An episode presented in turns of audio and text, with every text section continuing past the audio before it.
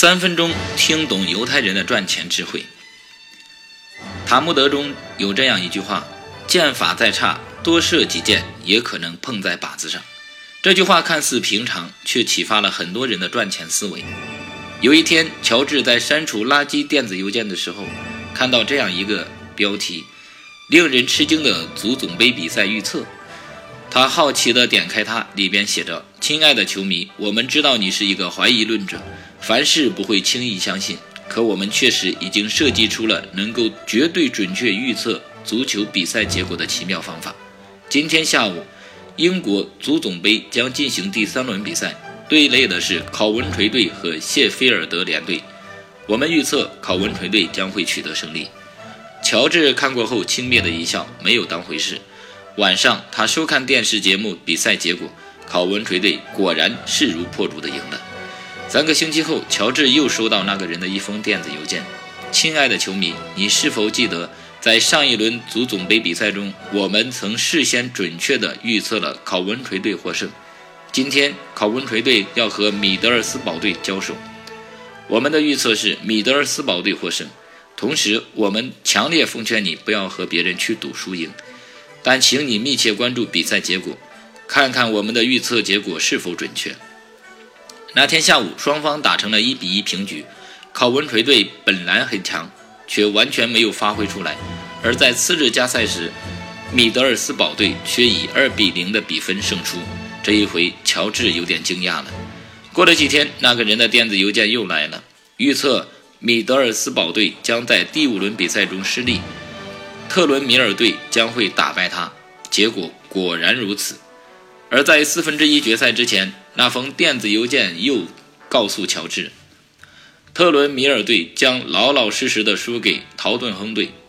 事实果然如此，四次预测全都说中了。接着，那个人在电子邮件中对乔治说：“我们买断了一个数学家最新的研究成果，现在你大概相信我们确实很有把握能够料事如神。”在半决赛中，阿森纳队将会打败伊普斯维奇队。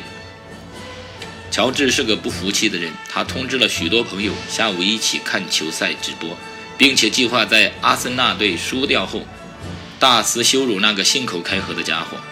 但是在落后的情况下，阿森纳队奋起直追，最后竟以二比一获胜了。太不可思议了！第二天，那个不可思议的邮件又来了。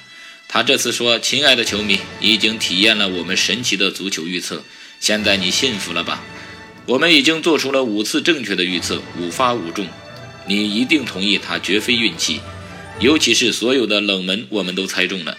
现在我们和你做一笔特殊的交易，在一个月的时间内，我们向你提供比赛预测，你只需支付二百美元的定金，然后发一封电子邮件，把参赛的两个队告诉我们。”我们将会预测结果通知给你。我们殷勤地盼望收到您的订单。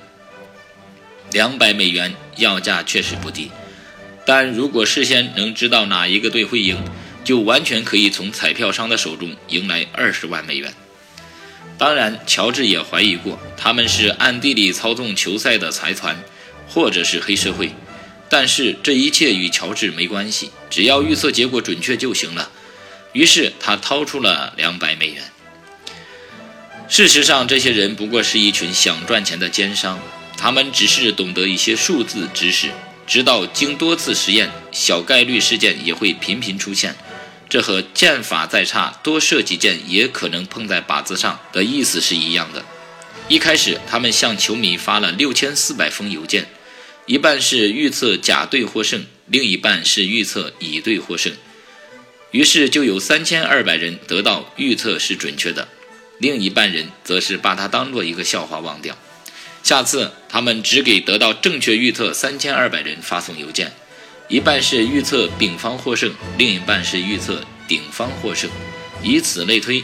所谓的预测者总是继续给得到正确预测的一部分人发送新邮件，最后剩下两百人收到的预测结果便全部是正确的。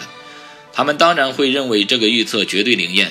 其中，假如有五十人掏出两百美元，对于骗局的策划者来说，就是一笔很可观的收入了，因为他们除了发送电子邮件，不需要任何的本钱。